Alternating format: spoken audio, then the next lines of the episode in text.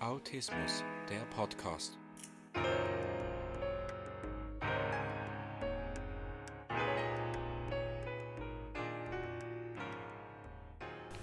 Herzlich willkommen zum Autismus Podcast.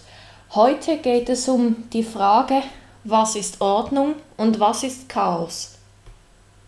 Der Begriff Ordnung, das bedeutet, dass die Sachen, wie ihr wisst, alle schön aufgeräumt sind.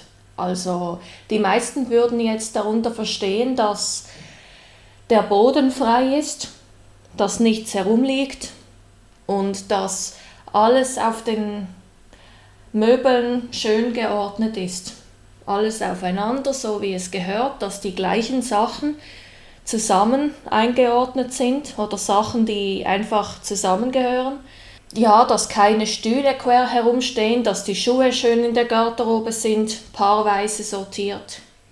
Ja, also dass man reinkommt und sieht, wow, hier ist richtig schön aufgeräumt.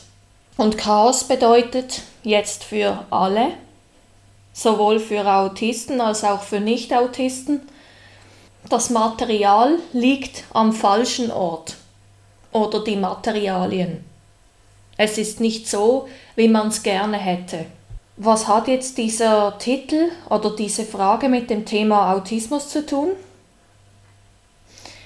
Im Kurs habe ich einige Beispiele kennengelernt, die ihre Ordnung auf ganz besondere Weise haben.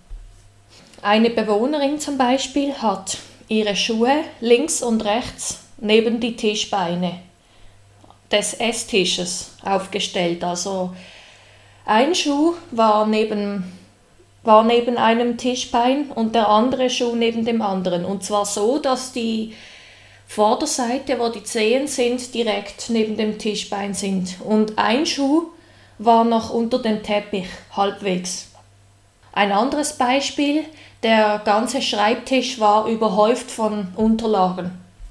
Also wirklich, man hatte da keinen Überblick mehr, wenn man da reinging. Und wieder ein anderes Beispiel. Der CD-Player stand mitten auf dem Boden, in der Nähe der Wand. Und dann lagen da noch andere Gegenstände, so ungefähr in einem Fünfeck. Die meisten neurotypischen Menschen würden sagen, das ist Chaos pur. Aber für diese Menschen im Autismus-Spektrum ist das kein Chaos, sondern ihre Art der Ordnung.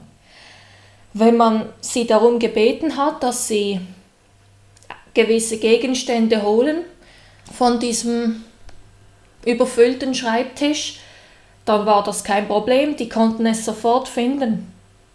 Wenn jetzt aber in Klammer aufgeräumt wäre, dann hätten sie das nicht mehr gefunden und eine riesen Panik bekommen. Und denn, liebe Zuhörer, wenn hier aufgeräumt wird, ohne dass die Zimmerbewohner das mitbekommen.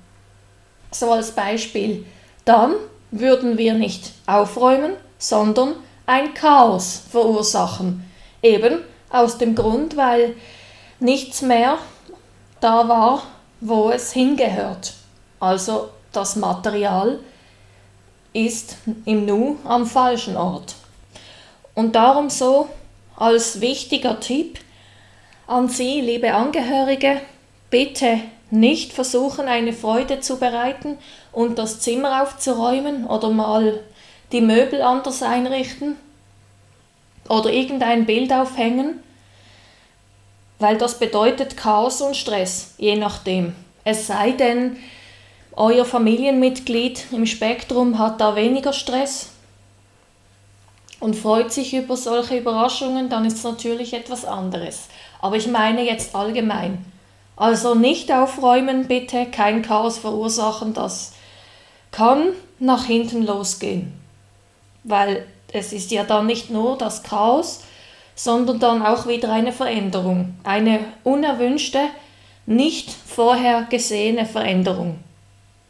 Und euch, liebe Betroffene, kann ich als Tipp mitgeben, Sobald ihr merkt, jemand betritt euer Zimmer, ein Betreuer oder die Eltern, und ihr habt Angst, dass sie eure Ordnung in dem Sinn durcheinander bringen, in Klammer, dann würde ich euch raten, es würde sicher viel helfen, wenn ihr aufschreibt, was gehört wohin oder es ihnen mitteilt oder einfach klar sagt, hier bitte nichts anfassen ohne meine Erlaubnis.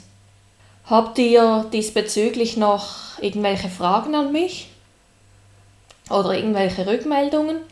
Dann könnt ihr mir gerne schreiben an fragenfgroß at autismus.live.